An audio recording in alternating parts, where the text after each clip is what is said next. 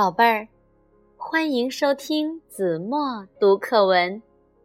今天我要为大家读的是四年级上册第十九课《小泽征尔的判断》。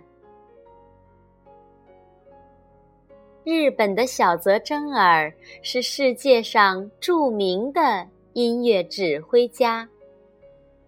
在他成名以前，一次他去欧洲参加指挥家大赛，在决赛时，他被安排在最后一个出场。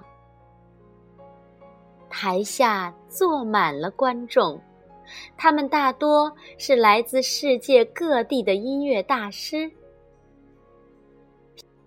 评委会交给他一张乐谱，小泽征尔全神贯注地挥动着指挥棒，以世界一流指挥家的风度，指挥着世界一流的乐队演奏具有国际水平的乐曲。演奏中。小泽征尔突然听到乐曲中出现了一处不和谐的地方，他以为是乐队演奏错了，就指挥乐队停下来重奏一次。但是，他仍觉得不自然。在场的作曲家和评委都郑重声明乐谱没有问题。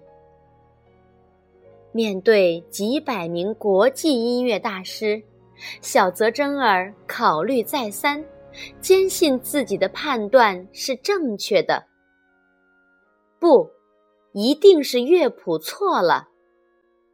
他的喊声刚落，评判台上的评委们立即站起来，报以热烈的掌声，祝贺他大赛夺魁。